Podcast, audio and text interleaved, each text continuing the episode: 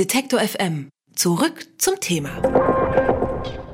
Neue Baumarten zu pflanzen ist im Kampf gegen den Klimawandel eine effektive Maßnahme. Das haben Forscher der Eidgenössischen Technischen Hochschule Zürich herausgefunden. Und es hilft natürlich auch dabei, Waldverluste auszugleichen. Doch so einfach, wie sich das anhört, neue Bäume pflanzen, ist es eigentlich nicht.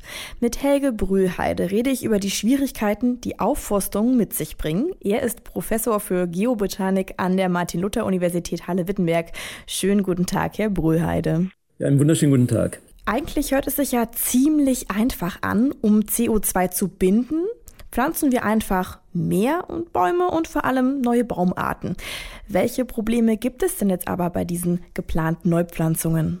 Ja, zunächst einmal ist es gar nicht so einfach, in Mitteleuropa diese neuen Baumarten zu finden. Wir haben die Vorstellung, dass wenn es wärmer wird, wir dann auch irgendwann die Baumarten aus dem Mittelmeergebiet bei uns haben werden, also beispielsweise den Ölbaum oder die Steineiche oder gar Palmen. Nur dabei vergessen wir, dass natürlich für diese Baumarten auch noch viele andere ja, Klimabedingungen von Wichtigkeit sind. Also die scheiden zum Beispiel alle aus, die genannten Arten, weil sie nicht frosthart sind. Und das ist immer noch ein wichtiger Faktor für unsere deutschen Wälder. Es wird schon noch kalt im Winter, auch wenn es im Sommer mittlerweile wärmer wird und es längere Dürreperioden gibt. Das heißt, so einfach kann man jetzt nicht auf die Arten zurückgreifen, die es vielleicht im Mittelmeerraum gibt.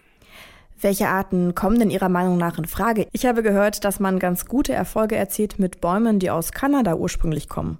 Ja, das sind ähm, vor allem Douglasie aus dem Nordwesten der Vereinigten Staaten und aus Kanada oder auch die Roteiche, die schon jetzt in ähm, großer Menge in Deutschland angepflanzt werden. Und das sind sicherlich auch Baumarten, die für die Holzwirtschaft von Bedeutung sind und auch einige Projekte in Deutschland testen gerade, inwieweit man sich diese Baumarten zunutze machen kann unter veränderten Klimabedingungen.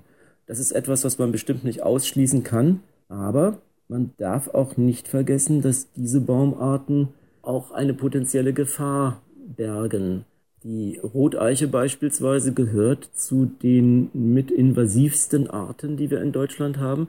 Das heißt, diese Art breitet sich mittlerweile auch in Deutschland aus und ersetzt auch heimische Wälder mit verschiedenen Konsequenzen natürlich für Ökosystemleistungen und für die Biodiversität. Also solange es sich um eine Forstplantagenwirtschaft handelt, ist es sicherlich machbar, genau wie man natürlich auch Weihnachtsbaumplantagen hat, die nicht einheimische Arten enthalten.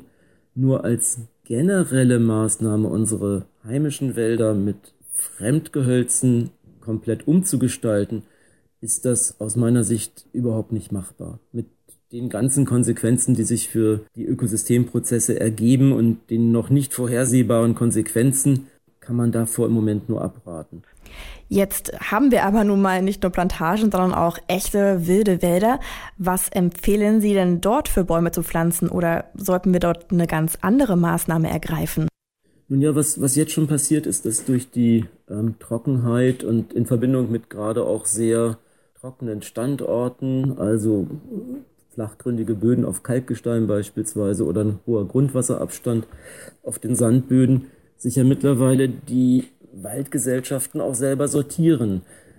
Ähm, man sieht einfach, dass bestimmte Arten überhaupt nicht mehr in der Lage sein werden, durch diese Sommer zu kommen, wie zum Beispiel die Fichte, die ja gerade nach dem Krieg noch vielerorts in großen Mengen gepflanzt wurde, da sind sich heute, glaube ich, alle einig, dass das keine Zukunft mehr hat. Und andererseits gibt es Baumarten, die relativ gut durch den trockenen Sommer gekommen sind, wie beispielsweise die Eichenarten, die wir in Deutschland haben. Ich gehe davon aus, dass es vermehrt dann zu einer Förderung kommen wird von zum Beispiel Eiche gegenüber ähm, anderen Arten wie zum Beispiel der Fichte, auch der Kiefer auf lange Sicht wahrscheinlich.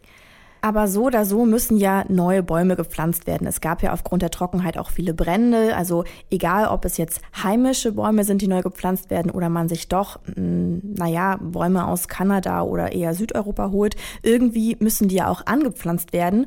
Und dort ist es ja auch ziemlich schwierig. Die Böden sind ausgetrocknet, es fällt nicht genug Regen.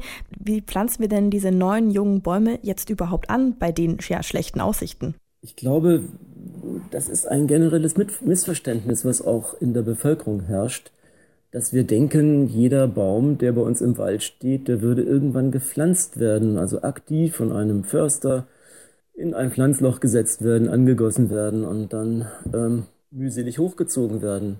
Die größte Regeneration in unserem Wald, bis auf Ausnahmen natürlich, besagte Plantagen und Neuanpflanzungen, geht auf Naturverjüngung zurück. Das heißt, unser Wald äh, produziert in einem großen Maße Samen verschiedenster Arten, die tatsächlich auch von alleine keimen und aufkommen. Ähm, es ist Management notwendig, damit aus diesen Sämlingen Setzlinge werden, die am Ende auch den Wald übernehmen, beispielsweise ein adäquates Wildmanagement. Vielerorts werden diese Junggehölze einfach schlichtweg abgeknabbert und machen es dann nicht in die Kronenschicht. Aber im Grunde ist es so, dass in fast allen Wäldern, die wir haben, wir auf Naturverjüngung setzen können und eigentlich nur abwarten müssen, was denn jetzt als nächstes sich durchsetzt. Und die Trockenheit wird schon dafür sorgen, dass das nicht die empfindlichsten Arten sind. Also diese Vorstellung, wir greifen nun überall in unsere Wälder ein und, und micromanagen sie, das ähm, sollte auf jeden Fall erstmal von uns gewiesen werden. Dann muss man noch dazu sagen, es gibt auch einfach Orte, wo man darüber nachdenken muss, ob die überhaupt noch waldfähig sind. Also wir hatten im letzten Jahr hier in Sachsen-Anhalt Niederschläge, die um die 400 Millimeter oder noch darunter waren. Und das ist ungefähr auch die Waldgrenze, wie wir sie global sehen. Also wenn Niederschläge weiter sinken, dann wird es auf bestimmten Böden, den genannten trockenen Böden, kaum möglich sein, dort eine geschlossene Walddecke zu haben.